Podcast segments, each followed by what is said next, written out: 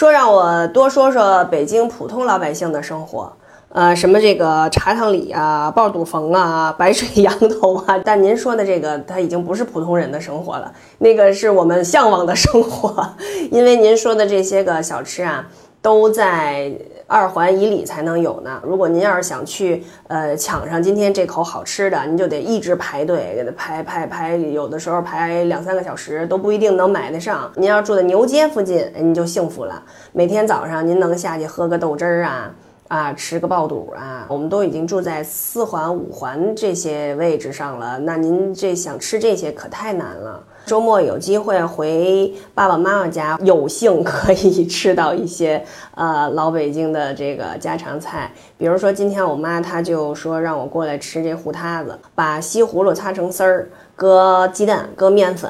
然后摊成饼，把蒜剁成蒜末和醋。做成一个汁儿，还有比如说西红柿炒鸡蛋呀，呃，糖醋带鱼呀，就是北京人吃什么就是糖醋啊，糖醋藕片儿呀，呃，糖醋这个这个呃土豆丝儿啊，啊，嗯，然后我们家是回民嘛，就炖点牛羊肉。我爸喜欢吃那些什么羊头肉啊、羊杂碎啊什么的，但是我们不怎么吃。我最喜欢吃什么知道吗？我最喜欢吃的是羊蹄儿。